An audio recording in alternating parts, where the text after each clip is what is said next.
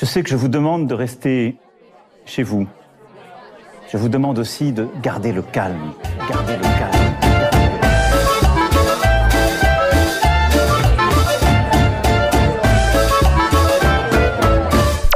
Bonjour à toutes et à tous, ici Perrine et vous écoutez Jeunesse confinée. Pour ce nouvel épisode, j'ai discuté avec Paloma, qui a 24 ans et est assistante commerciale dans une auto-école. Elle est entrée dans la vie professionnelle il y a à peu près 7 ans. Nous avons donc discuté longuement de son expérience ainsi que de son récent burn-out qui lui a fait changer la vision qu'elle avait sur son métier. Il s'agit d'un témoignage très personnel et sincère et je remercie une nouvelle fois Paloma d'avoir bien voulu partager avec nous cette expérience qui est encore un peu compliquée et douloureuse pour elle. Comme d'habitude, je vous encourage à me faire vos retours ainsi qu'à partager le podcast si celui-ci vous plaît. Je vous laisse à présent découvrir l'épisode. Bonne écoute Salut Paloma et merci d'avoir accepté de participer à cet épisode du podcast. Alors pour commencer, est-ce que tu pourrais nous parler un petit peu de toi? Salut Perrine, ben écoute, euh, je te remercie grandement euh, de me donner l'opportunité de participer à ce podcast. Donc moi je m'appelle Paloma, j'ai 24 ans et euh, actuellement je suis sur Montpellier depuis 5 ans et je travaille en tant qu'assistante administrative dans une auto-école. Super, merci. Est-ce que maintenant tu pourrais nous raconter un petit peu dans quelles conditions tu as vécu le confinement?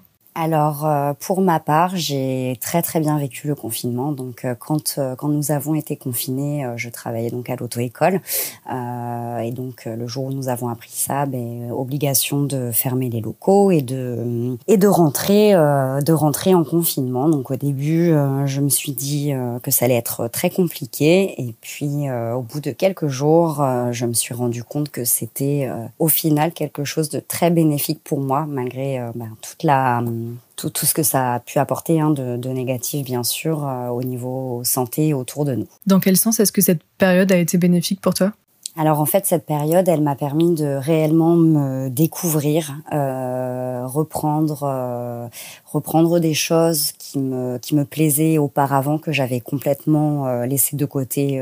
Bah, par rapport à la vie professionnelle hein, et la vie active dans laquelle euh, je suis rentrée. Donc, euh, par exemple, je me, je me suis remise euh, énormément à cuisiner. Euh, j'ai, je me suis recentrée sur moi-même. J'ai appris, j'ai appris sur moi-même et j'ai découvert qui j'étais réellement, si on peut dire, et ce que j'aimais et ce qui, ce qui me plaisait. Je me suis remise à la couture, des, des, petites choses comme ça, et puis redécouvrir des petites choses simples de la vie des petits plaisirs simples euh, qui font du bien. Parce que du coup, ça fait combien de temps que tu es dans la vie active? Eh bien, ça va faire sept ans déjà que je suis rentrée dans la vie active. J'ai commencé ma vie professionnelle en fait par euh, mon BTS euh, assistant de manager que j'ai fait en alternance en deux ans et donc j'ai pu déjà entrer dans, dans deux entreprises différentes pendant cette période et ensuite jusqu'à aujourd'hui 2020 je travaille. Donc ça fait ça va faire sept ans. Waouh, c'est assez impressionnant pour ton jeune âge, comme on pourrait dire. Et du coup, dis-nous, c'est quoi un petit peu euh, le métier d'assistante de manager exactement? Alors, le métier d'assistante de manager, pour moi, c'est pas si évident que ça de le décrire parce que je trouve que c'est un métier qui peut être réalisé dans tous les domaines possibles euh, au final dans tout type d'entreprise. On est en général le bras droit de la direction. Euh, ça peut être dans énormément de domaines. Moi, par exemple, j'ai commencé dans la construction euh, de maisons individuelles, donc euh, dans le bâtiment. Ensuite, j'ai fait un petit peu de, de téléprospection. j'ai aussi travaillé dans un bureau d'études et d'ingénierie du bâtiment. Et puis, je suis aujourd'hui assistante dans une auto-école. Donc, c'est vraiment très, très vaste et on peut vraiment faire plein de métiers différents en étant assistante de manager ou de direction. Mais du coup, tu as choisi cette voie professionnelle euh, très jeune au final parce que tu disais que tu avais commencé à travailler il y a 7 ans. Donc euh, ça veut dire que tu as choisi cette voie vers 17-18 ans si mes calculs sont bons. Et est-ce que comment tu as su que tu voulais faire ça? Est-ce que c'est un choix euh, qui s'est imposé à toi parce que c'était une chose qui te plaisait depuis longtemps? Ou, ou alors je ne sais pas, c'était par défaut ou alors une autre explication? Alors, pour être très honnête, à la base, ça a été un choix par défaut parce que je suis rentrée en premier lieu dans un bac professionnel euh, secrétariat qui m'a ensuite menée vers ce BTS assistante de manager. Je m'y suis plus parce que j'ai vu que j'avais des qualités dans ce métier et que je me débrouillais très bien. Et euh, la vie active commençant à arriver pour moi, il me fallait travailler et donc j'ai décidé de continuer dans cette voie. Aujourd'hui, justement, avec ce confinement et quand même depuis quelques semaines, voire quelques mois, je me rends compte que ce n'est peut-être pas la voie que j'aurais dû prendre parce que j'avais aussi ce souci de l'étiquette du métier euh, qui faisait joli entre guillemets, alors que j'ai envie au final de, de quelque chose de beaucoup plus simple, je pense. Qu'est-ce qui ne te plaît pas aujourd'hui dans ce métier? Enfin, si tu as réussi à identifier, parce que ça peut être compliqué, mais en tout cas, si tu as des pistes, est-ce que tu veux bien les partager avec nous? Alors, ce que j'ai identifié en premier, en premier lieu, pardon, par rapport à ce métier, c'est que euh, on compte énormément, énormément sur les assistantes, et euh, ce n'est pas toujours facile. On prend quand même euh, énormément de. Alors, bien sûr, ça dépend des entreprises dans lesquelles nous sommes, hein, mais on prend en général une charge de travail assez importante quand même sur les épaules, et souvent, souvent les gens comptent énormément sur les assistantes et, et se rendent pas compte de la pression et, euh, et de, la, de, la, pression que ça peut mettre en fait. Alors il y a des gens qui arrivent à ne pas la prendre cette pression, mais moi je fais partie euh, de ces personnes qui euh, qui sont sensibles et qui peuvent euh, rapidement euh, se sentir un peu submergées, on va dire. Et les assistantes sont des personnes. Alors on appelle souvent d'ailleurs les assistantes des secrétaires. Hein, n'est absolument pas péjoratif, mais euh, il y a une différence entre euh, une secrétaire et une assistante. Et c'est vrai que c'est quand même un métier où on a peu de reconnaissance et c'est pas toujours facile à vivre. Alors, j'ai plusieurs questions par rapport à ce que tu viens de dire. Déjà, tu dis assistante au féminin, du coup. Euh, ça veut dire que le métier est majoritairement occupé par des femmes?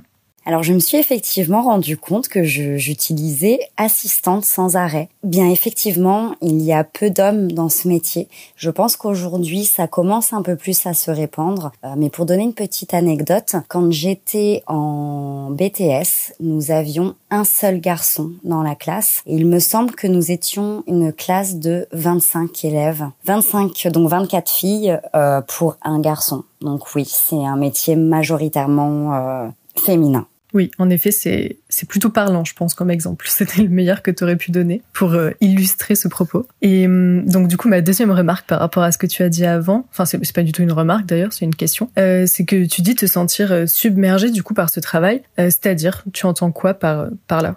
Alors quand je dis que je me sens submergée, ce n'est pas tout le temps évidemment. Je, je, me sens souvent submergée par rapport à la charge de travail qu'on me demande de fournir et, et par le poids le poids qui pèse en fait sur mes épaules. Euh, moi, j'ai un souci de bien faire. J'ai énormément de, de, professionnalisme qui fait que je, je dis rarement non, euh, même quand euh, je peux avoir un petit peu trop de travail. Donc submergé à ce niveau-là et, et parce que la, les, les clients, hein, les clients peuvent aussi euh, ne pas forcément être euh, être faciles avec euh, avec nous. Donc submerger au niveau de la charge de travail, de la charge mentale également, et puis bah, du quotidien et de la du contact du contact avec le public. Et je tiens à dire que le contact avec le public est quand même une des choses qui, pour ma part, me plaît le plus, malgré ce que je viens de dire, parce que il n'y a pas que des personnes qui ne sont pas faciles et parce qu'on apprend énormément au travers des gens et, euh, et ce contact que je peux avoir quand même avec euh, la clientèle est,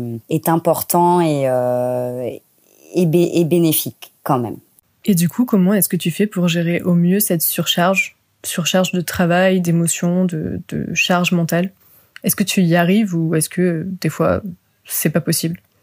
Alors, j'ai passé plusieurs années à pas du tout supporter cette euh, cette émotion et cette charge. Enfin, si je la supportais, mais euh, ma vie privée à côté de ça, on pâtissait énormément parce que je me faisais toujours du souci, parce que je n'étais pas capable de couper avec le travail et que même en rentrant à la maison, j'avais toujours ce que j'avais fait ou pas dans ma journée qui revenait, ce que j'allais devoir faire le lendemain et ainsi de suite. Et puis par la suite, euh, j'ai commencé un petit peu à prendre conscience que c'était néfaste et donc j'ai commencé à prendre soin de moi et à me dire que le travail était une chose, mais que ma vie privée était en était une autre et qu'elle était peut-être même, c'est sûr même, elle est plus importante que ma vie au travail. Et donc aujourd'hui, j'arrive à gérer la pression, j'arrive à dire non et je et je j'arrive à gérer cette cette charge émotionnelle parce que je ne me donne plus le droit de d'en souffrir en fait et que c'est quelque chose qui doit passer après mon bien-être et ma vie privée.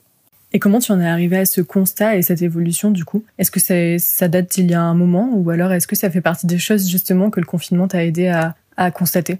Ça faisait déjà quelque temps avant le confinement euh, ben, que je faisais ce travail sur euh, sur moi-même. Et effectivement le, le, fait de me retrouver seule dans mon appartement euh, chez moi pendant autant de temps m'a permis de comprendre euh, ces choses-là et de les appliquer et de retourner au travail après le confinement. Beaucoup plus sereinement et, euh, beaucoup plus euh, beaucoup plus heureuse en fait et, et bien. Le confinement m'a vraiment m'a vraiment aidé à, à, faire le point sur sur les priorités qu'il fallait se, se donner dans la vie. Je remercie ce confinement pour ça mais du coup, pourquoi il t'a fallu attendre ce confinement pour euh, faire ce genre de constat? Euh, Est-ce que c'est le fait d'être euh, totalement coupé de ton travail? Parce que si j'ai bien compris, tu n'as même pas fait de télétravail vu que l'agence était fermée. Dis-moi si je me trompe. Ou le fait d'être toute seule chez toi et d'être obligé de réfléchir ou de pas être confronté au regard des autres. Enfin, qu'est-ce qui a fait que tu en es arrivé à tous ces constats et à arriver surtout à avancer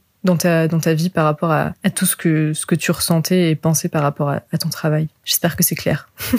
Alors oui, c'est très clair. Euh, en fait, euh, j'ai pas réellement attendu le confinement parce que j'ai eu un petit souci euh, une quinzaine de jours avant où euh, j'ai eu un petit craquage et je me suis retrouvée chez le médecin qui m'a bah, qui m'a déclaré en en burn-out euh, pour le coup et c'est en suivi le confinement qui effectivement m'a permis d'être seule chez moi et complètement coupée euh, du travail. Euh, on avait quelques personnes hein, qui travaillaient de chez eux, mais nous, enfin pour la plupart, on était en, chômage partiel. Donc effectivement, totalement, totalement coupée et, et seule pour pour réfléchir, pour me rendre compte de la situation dans laquelle j'étais en fait et de jusqu'où ça avait pu aller.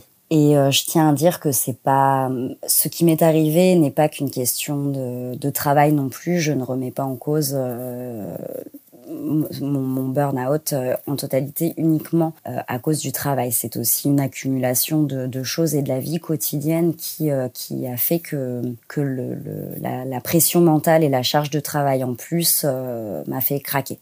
Est-ce que tu peux nous expliquer un petit peu plus ce qu'est un burn-out pour ceux qui ne sauraient pas ou pas exactement? Un burn-out, il peut autant être euh, par rapport au travail que par rapport à un ennui. En fait, c'est euh, c'est alors c'est un autre nom. Euh, très honnêtement, là tout de suite, je m'en rappelle pas, mais c'est un autre nom. Il y a le burn-out quand euh, c'est par rapport à une charge mentale de travail très très importante et qui a un gros craquage. Et il y a aussi alors l'autre nom, malheureusement, je m'en rappelle plus du burn-out, qui est la même chose, mais quand par exemple on est dans une situation de chômage et d'ennui profond. Pour imager la chose, c'est se lever un matin, se préparer, euh, se retrouver sur son canapé à fondre en larmes et ne pas pouvoir aller travailler. Alors je crois que le nom que tu cherches, c'est le bore out. Je sais pas comment on dit exactement, mais je m'y connais pas trop non plus, mais il me semble que c'est ça l'autre nom. En effet, c'est bien ça, effectivement. C'est ça, c'est le bore out. Je te remercie. Et du coup, le craquage dont tu parles, qui est un peu l'élément déclencheur du, du burn-out, est-ce que j'ai compris? Comment comment il s'est il s'est matérialisé chez toi? Comment ça s'est déclaré? Eh ben, c'est ce qui s'est passé, euh, c'est ce que je racontais juste avant, en fait. Euh, euh, j'ai passé plusieurs semaines, en fait, à me dire allez, allez, allez, ça va aller, ça va aller, à me voiler la face entre guillemets. Et puis un matin, en fait, j'ai pas réussi, tout simplement. J'ai, tout fait comme d'habitude. Je me suis levée, j'ai pris mon café, je me suis préparée, et puis j'ai, j'ai complètement craqué et j'ai appelé mes proches en leur disant que là, j'arrivais pas, je comprenais pas ce qui se passait et que je pouvais plus rien faire. C'était assez bizarre comme sentiment, mais euh, le moindre mot qu'on me disait euh, me, me, faisait pleurer. Euh, c'était ça c'est ça s'est manifesté comme ça en fait. Et donc mes proches et moi, on a décidé d'aller chez le médecin pour, pour, pour demander de l'aide, hein, tout simplement. Et donc, quelle a été l'aide que tu as apporté ce médecin? Bah, il m'a énormément fait relativiser dans un premier temps, m'expliquant que non, je n'étais pas folle, euh, oui, tout allait bien et que ça allait s'arranger. Donc euh, bon, bah j'ai pris un petit j'ai un petit traitement qui me permet de, de me sentir mieux et euh, et puis beaucoup de, de dialogue et beaucoup de, dédramatisation de la chose surtout. Euh, c'est pas parce que euh, on fait un burn-out qui à un moment donné dans notre vie où ça va pas que ça ne va jamais aller et bien au contraire. Euh, moi je, je trouve que ça m'a été bénéfique parce que ça m'a permis de prendre pleinement conscience de, de qui j'étais, de ce dont j'avais besoin surtout et, euh, et de ce que j'aimais. Donc euh, donc ce, ce médecin été très très important pour moi parce qu'il m'a dédramatisé complètement la chose. Et du coup, tu as aussi dit que tu avais été accompagnée par tes proches chez ce médecin. Euh, est-ce que c'était un élément important pour toi d'avoir euh, tes proches autour de toi à ce moment-là? Et est-ce qu'ils t'ont aidé, soutenu? Est-ce qu'ils ont compris ce que tu traversais? Alors oui, c'était plus qu'important pour moi qu'il soit qu'il soit présent. Et euh, je les remercierai jamais assez parce que pour le coup j'ai été très entourée et heureusement qu'ils ont été là et, euh, et c'est même eux qui m'ont qui m'ont fait prendre conscience hein, qu'il fallait aller euh, qu'il fallait que j'aille voir ce médecin. Donc euh, ils ont compris ils ont vu de toute façon ils ont bien bien vu que quelque chose n'allait pas et qu'il fallait que ce soit pris en main. Donc bah, je les remercie et j'avais vraiment besoin d'eux à cette période là et, je sais qu'ils seront toujours là. Donc euh, voilà. Et est-ce que au-delà de tes proches, tu arrives à en parler facilement autour de toi? Je pense par exemple à ton travail parce que j'imagine que tu as dû euh, justifier entre guillemets euh, ton mal-être à ce moment-là et, même à des amis, des personnes un peu moins proches peut-être. Est-ce que tu en parles? Est-ce que tu mets vraiment ces mots dessus de burn-out et de vraiment ce qui t'est arrivé? Ou est-ce que tu, tu préfères ne pas préciser? Alors en fait, j'ai encore du mal. Euh, j'ai quand même encore du mal à en discuter. Ça va beaucoup mieux qu'au début, hein, mais euh, au début, je me sens. Enfin, quand on en parle aux gens, ils ont tendance à dire ah oui, elle est fatiguée, nanani, nanana, elle a 24 ans. C'est un petit peu, euh, c'est un petit peu compliqué. Puis en fait, j'ai pris conscience que ben en fait, c'était rien, c'était pas grave. Ça ça pouvait arriver à tout le monde. Et aujourd'hui, c'est vrai que j'en parle quand même plus ouvertement. J'en ai parlé quand même à quelques personnes du travail et tout. Et puis, et puis, il faut en parler. Il faut le dire parce que c'est pas une fin en soi et euh, voilà moi aujourd'hui euh, je vais beaucoup mieux et, voilà beaucoup mieux que je ne l'ai jamais été. Donc euh, donc il faut pas en avoir honte plus en avoir honte en tout cas. Mais c'est vrai que des fois ça reste un petit peu compliqué avec les personnes que l'on ne connaît pas surtout. On t'a déjà fait la réflexion par rapport à ton âge ou c'est toi qui t'imagines que c'est le genre de pensée qu'ont les personnes à qui t'en parles? Alors j'ai beaucoup de suppositions par rapport à ça parce que c'est quelque chose qui est, euh, je pense, encore très tabou. Euh, le mot burn-out, je pense qu'il fait peur, alors que c'est rien, hein, c'est un craquage. Euh, on s'en remet très facilement et on m'a effectivement déjà fait euh, quelques petites réflexions du style, oh bah c'est de la fatigue, euh, tout ça, des choses comme ça, avant que, avant même que moi j'ai compris que j'étais dans le dans le déclin du, du burn-out en fait. Et donc tu as dit tout à l'heure que tu allais mieux aujourd'hui. Euh, Est-ce que tu as mis des choses en place pour éviter de, revivre cette période? Est-ce qu'il y a des, choses que tu te forces à faire aujourd'hui ou que tu te forces à faire différemment? Ou alors des phrases que tu te dis, je ne sais pas, enfin quelque chose qui t'aide justement et qui te permettrait peut-être de ne pas revivre ça après? Effectivement, j'ai mis des choses en place. Alors c'est des toutes petites choses hein, à mon échelle, mais euh, ça va paraître peut-être un petit peu euh, farfelu comme ça, mais euh, j'ai, je me suis un petit peu renseignée sur la spiritualité, toutes ces choses-là et l'ancrage en fait et le, le, recentrage sur son corps. Et bah ça fait du bien. C'est des petites phrases, des petits, des petites choses qu'on peut se dire qui nous aident à, à, tenir quand on commence à sentir l'angoisse monter, des petites choses comme ça ben se dire, ben, mais en fait, euh, moi tout va bien, euh, j'ai mes deux jambes, j'ai mes deux bras, je suis en bonne santé. Euh, aujourd'hui, il fait beau. ouais, j'ai mis ces petites choses là en place. J'ai commencé un peu à faire du yoga aussi, de temps en temps du sport, et puis me libérer et puis prendre soin de moi, quoi, en fait, hein, tout simplement. Effectivement, sur le burn-out, je voudrais rajouter que il faut vraiment que les gens comprennent que c'est pas une fin en soi, que et puis qu'ils apprennent surtout à le repérer parce que il faut le, il faut le repérer pour pouvoir, euh, pour pouvoir l'évacuer et aller mieux. Euh, c'est pas, il faut pas rester dans la négativité et dans cet état-là. On est beaucoup mieux quand euh, on est heureux de vivre et qu'on se sent bien. Donc j'incite tout le monde à bien s'écouter et, et puis à pas en arriver là euh, surtout. Et pour ceux qui en sont arrivés là, euh, ça va aller et mm, on s'en sort euh, avec de la volonté et en appliquant des petites choses simples, on s'en sort. Merci pour ce message. Je pense qu'en effet aussi que c'est super important de parler de, de, toutes ces choses, de tout ce qui touche à la santé mentale et, et au bien-être qui peut être très vite fragilisé. Et c'est vrai que c'est des choses qui sont, comme tu disais, encore trop tabous aujourd'hui et que les gens n'osent pas forcément aller voir un médecin quand ils se sentent pas bien parce qu'ils se disent que bah, c'est juste eux, euh, parce qu'ils sont fatigués, euh, parce que je ne sais quelle raison. Et bah, en effet, comme tu dis, ce n'est pas toujours le cas. Donc, euh, ouais, c'est important d'en parler et merci de l'avoir fait du coup, d'avoir partagé ton expérience là-dessus.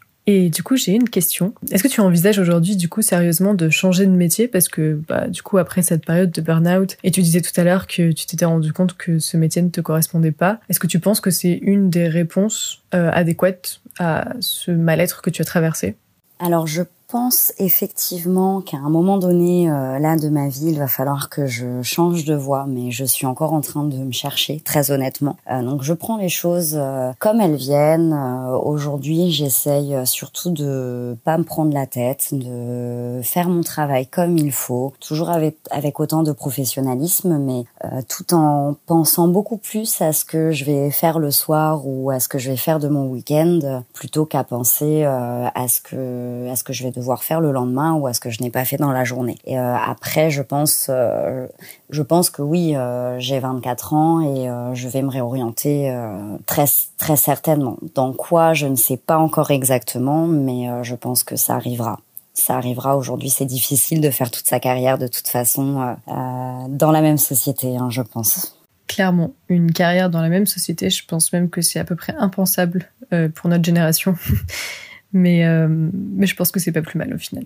Après, il y a une différence entre faire toute une carrière dans la même société et se réorienter, ce qui, euh, une fois entré dans la vie active, peut faire très peur et peut être très difficile. Donc, euh, c'est très courageux comme, comme choix, envisagé en tout cas. Et en même temps, euh, c'est très courageux, mais c'est nécessaire en fait quand quand le travail ne te plaît pas. Donc, euh, je pense que ça aussi c'est quelque chose d'un peu tabou, euh, le fait de se réorienter une fois qu'on est entré dans la vie active, qu'on a fini ses études et tout ça, et qu'en fait, bah ça devrait pas. Merci beaucoup. oui, effectivement, c'est courageux parce que ça peut ne pas être euh, facile et effectivement, il faut se, se trouver une fois qu'on est rentré dans la vie active. Mais euh, euh, en fait, il faut savoir. Enfin, je pense que tout le monde le sait, mais quand on quand on choisit en général nos études supérieures, on a quand même très peu de temps euh, et c'est très euh, compliqué de choisir quand on est jeune la voie qu'on va prendre. Des fois, il y en a qui arrivent à la choisir tôt et d'autres qui la choisissent plus tard. Moi, je suis partie dans une voie qui à la base me plaisait euh, et où j'avais des qualités. Et puis aujourd'hui, à 24 ans, je me rends compte que j'ai effectivement j'ai peut-être besoin d'autre chose. Et je pense qu'en tant qu'être humain, on a besoin en fait de plein de choses différentes. Et c'est en faisant des expériences, en expérimentant tout ça et différents types de métiers qu'on trouve notre voie. En tout cas, je pense.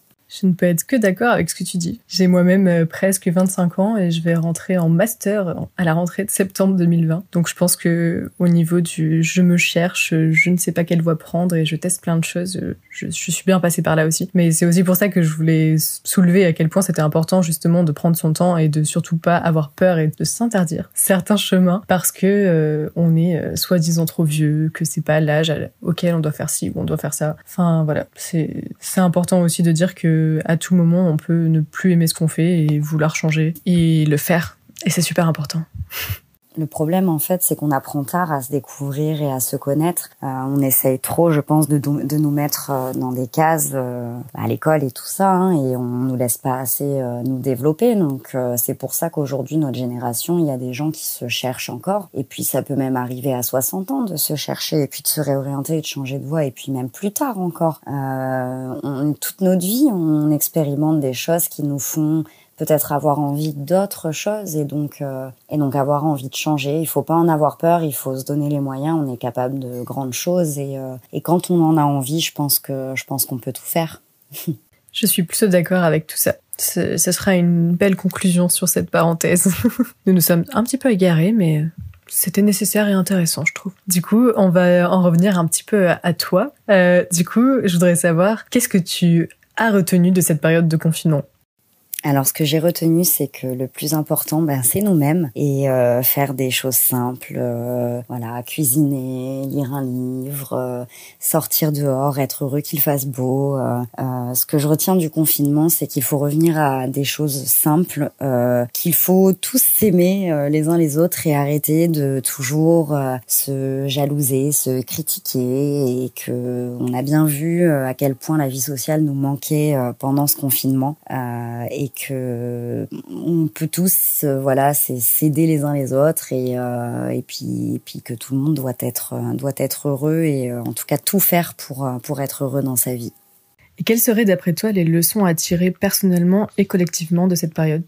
Alors au niveau collectif, je pense que cette période a fait ressortir le meilleur de certaines personnes et le pire d'autres personnes. Il y a, quand même eu beaucoup de, soutien, beaucoup de vagues de, personnes qui se sont euh, mobilisées euh, pour euh, bah, pour aider pour aider tout à chacun. Et donc ça c'est quelque chose quand même de très beau. Après il y en a aussi d'autres qui sont malheureusement rentrés dans une espèce de, peur et de terreur, je dirais, où ça a pu faire ressortir le pire euh, voilà, au niveau collectif.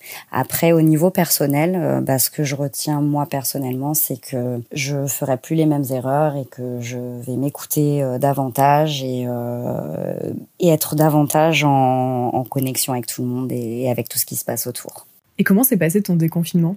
Mon déconfinement s'est passé bah, au travail, en retournant euh, le 11 mai au travail. Euh, donc euh, ça s'est bien passé. Après, ça a été compliqué au niveau de toutes les mesures qu'on a dû mettre en place au niveau bah, de, de, notre travail, hein, de, de l'agence, des véhicules. Mais ça s'est plutôt bien passé dans l'ensemble et ça fait du bien de retourner à une vie quand même un peu plus, un peu plus normale. Et, et voilà, c'est tout. Et mis à part ce dont on a déjà parlé, euh, quels sont tes projets pour le futur? Alors déjà, euh, mon projet, ben, c'est de me réorienter, hein, de trouver, euh, de trouver ma voie, voilà, de trouver enfin ce qui me fait vibrer. Et puis à plus long terme, il y a, y a, des choses dont j'ai très envie. C'est quelque chose dont j'ai très envie, pardon, c'est de, de réussir à construire euh, ma petite maison avec euh, mon petit jardin, tout ça. Donc euh, faire tout ce qu'il faut pour atteindre pour atteindre cet objectif et et voilà. je pense que c'est déjà pas mal. Après, il y a plein d'autres petites choses et d'autres petits projets à court terme, mais je pense que c'est les principaux. Et enfin, pour finir cet entretien, est-ce que tu pourrais nous partager ta musique de confinement? Alors ma musique de confinement, ça a été euh, Road de Lil Nas parce que euh, à chaque fois que j'ai mis cette musique, j'ai eu envie, euh, voilà, de danser, de faire euh, de la country et c'est une musique qui m'a accompagnée tout au long du confinement. Ok, super, merci beaucoup. Et merci surtout d'avoir participé à cet épisode et d'avoir parlé de toutes ces choses euh, un peu euh, compliquées à évoquer pour toi encore. Et voilà, je pense que, je pense que ça peut servir à pas mal de personnes et moi j'ai trouvé ça très intéressant d'échanger là-dessus. Donc euh, merci beaucoup. Merci à toi de m'avoir laissé cette opportunité. Je suis très heureuse d'avoir pu euh, voilà participer euh, à tes podcasts et euh, j'espère que ça aurait été bénéfique pour certains, que ça en aura aidé et puis et puis que voilà que, que vous allez tous aimer ce podcast. Merci Perrine.